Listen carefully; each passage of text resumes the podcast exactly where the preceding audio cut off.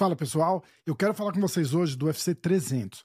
Esse é de longe o evento mais esperado dos últimos tempos e a gente já tá vendo inúmeros rumores por aí sobre a volta de Ronda Rousey, Conor McGregor e até Khabib Nurmagomedov. Eu quero trazer aqui é um cenário bem mais realista que pouca gente está falando, que é o Alex Poitin defendendo o cinturão dos meio pesados contra o Jamarral Hill no Comem Event desse card e ainda tem a chance de Charles do Bronx ser colocado para escanteio para eles poderem colocar o Conor para lutar.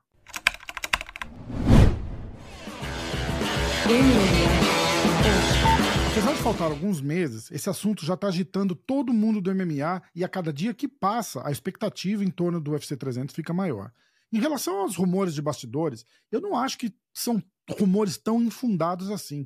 Os principais e mais relevantes boatos que eu vi por aqui até agora era o retorno da Honda numa possível luta de despedida contra a Misha Tate e o retorno de Khabib, um retorno triunfante do ex-campeão.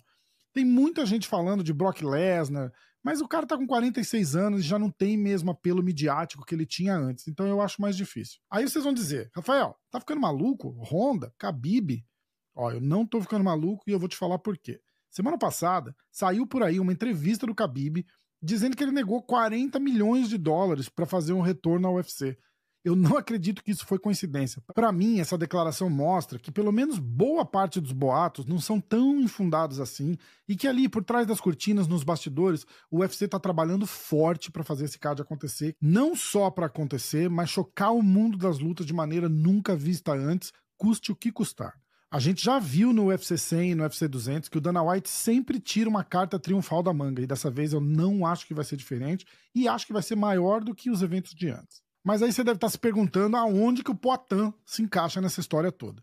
O nocaute do Poitin sobre o Giri Prohaska no segundo round do UFC 295 não foi apenas a conquista do cinturão, ele foi a solidificação de um currículo invejado por muitos e conquistado por poucos. Nunca nos tempos modernos do UFC a gente viu um cara, um lutador que conquistou dois cinturões em duas divisões diferentes em tão pouco tempo. São sete lutas no UFC, 11 lutas em toda a sua carreira no MMA. O Chael Sonnen até fez um vídeo outro dia dizendo que o Poitin tem recorde de amador quando a gente fala de MMA. Por causa da história do Poitin com a Desânia, ele foi rapidamente catapultado para os holofotes mais brilhantes do UFC. E essa atenção toda que ele recebeu da mídia e dos fãs fazem dele um nome forte e muito relevante para um evento histórico como esse.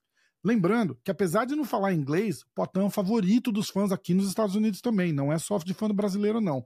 E isso não é por acaso. Seu poder de ataque e capacidade de nocautear o lutador a qualquer momento torna o Poitin um lutador empolgante de assistir. No final das contas, quando a gente fala de luta, a gente espera uma luta empolgante, e isso o Poitin entrega. A gente tem que mencionar também que depois do UFC 295, Poitin entrou para a história da organização como um de apenas nove lutadores a conquistar dois cinturões em duas divisões diferentes. E praticamente o único em atividade, já que John Jones está machucado e não deve voltar a tempo para esse evento.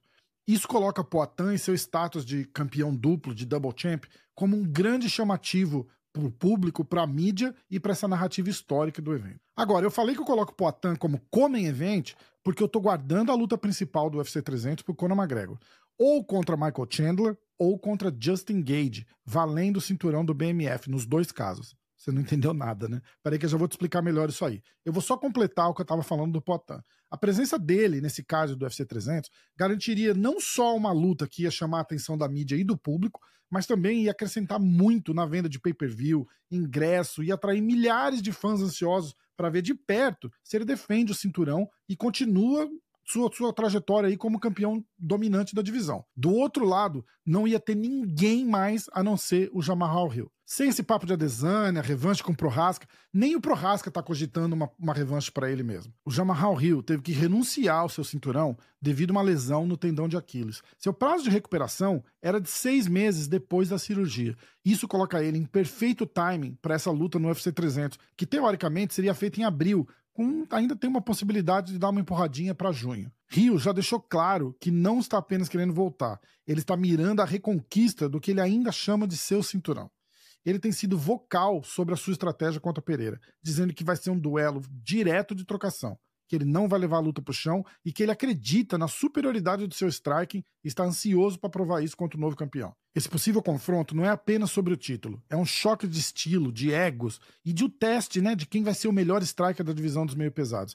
Vale ainda mencionar que Jamarral Hill foi quem aposentou o Glover Teixeira depois de dominar o Glover no, no UFC 283 lá no Rio de Janeiro, criando ainda aquela pro Poitin aquela narrativa da vingança, né, da revanche do mentor, que nem a gente viu acontecer na, na luta que ele acabou de fazer com o Giri Prohaska. O UFC 300 promete ser um dos maiores pay-per-views da história do UFC, apresentando alguns dos maiores nomes do esporte. O Poitin, com sua recente vitória, status histórico de double champ e a crescente base de fãs, ele se encaixa perfeitamente nessa narrativa. Agora, lá no topo desse card, na luta principal, a gente está presenciando um vai e vem de informações sobre Conor McGregor ser ou não a luta principal do evento. O treinador do Conor disse numa entrevista essa semana para o MMA Fighting que o Conor não vai mais lutar em abril e que eles estão olhando agora lá para a época do verão aqui dos Estados Unidos, que começa ali no final de junho. Ao mesmo tempo que isso jogou um banho de água fria na cabeça de todo mundo, menos de 48 horas depois, perguntaram para o Conor no Twitter se ele ainda ia fazer parte do UFC 300 e ele respondeu que sim. O Conor quer lutar e isso faz muita diferença. Se o Conor bate o pé, ele luta a hora que ele quiser, não tem outro jeito. Agora você lembra que lá atrás, no meio do vídeo, eu falei de uma possível luta entre Conor e Chandler ou Conor e Gage pelo cinturão BMF? Na verdade, eu realmente acredito que o Conor faça a disputa do cinturão BMF e que o UFC vai fazer manobras incríveis para que isso aconteça. Mesmo que isso signifique colocar o Charles de lado para a disputa da revanche contra o Makachev. Imaginando que a gente vai ter duas disputas de cinturão nesse card, eu não acredito que o UFC faria duas disputas de cinturão e a luta de Conor como luta principal não valendo absolutamente nada. Por isso que eu coloquei o nome do Justin Gage nessa história. Ia fazer muito sentido. Outra coisa que faria sentido também seria o Justin Gage abrir mão do cinturão interino se ele tivesse uma disputa de cinturão garantida contra o Makachev. É o único jeito de ele abrir mão desse cinturão e a única razão que ele teria para abrir mão desse cinturão. Assim, Conor e Chandler disputam o cinturão vago BMF na luta principal do UFC 300. O que eu tô querendo dizer para vocês é que se o UFC tiver que colocar o Charles de lado e garantir uma disputa de cinturão dos leves por Justin Gage só para liberar o cinturão BMF para que o McGregor seja a luta principal do UFC 300, eles vão fazer. Antes que vocês comecem a me xingar, vocês têm que lembrar que o UFC é uma empresa que vende entretenimento em forma de luta. E não é uma liga esportiva onde a gente consegue prever quem que vai enfrentar quem e quando. Eles vão querer fazer o maior card com os maiores nomes para vender o maior número possível de pay-per-view e eles vão fazer isso a qualquer custo. Como, por exemplo, oferecer 40 milhões de dólares para um retorno do Khabib. Eu sei que ele negou, mas e se aceita? Vale a tentativa, né? O meu ponto aqui é o seguinte: não duvida de nada. O retorno do Conor McGregor no UFC é um dos momentos mais aguardados do esporte. Mesmo estando afastado, não dá para negar que o Conor ainda é a principal estrela do evento. A sua inclusão no UFC 300 com certeza adiciona o poder de estrela que eles querem tanto para esse evento histórico. Para encerrar esse vídeo aqui, para a gente já começar a especular como que vai ser esse card, eu vou começar colocando Conor McGregor contra Chandler ou Gage pela disputa de cinturão na luta principal. E a e o Come Event eu vou colocar Poatan contra Jamarral Hill pelo cinturão dos meio médios. Ainda faz sentido uma luta dos pesados, com Tom Espinal defendendo o cinturão interino contra Cyril Gain.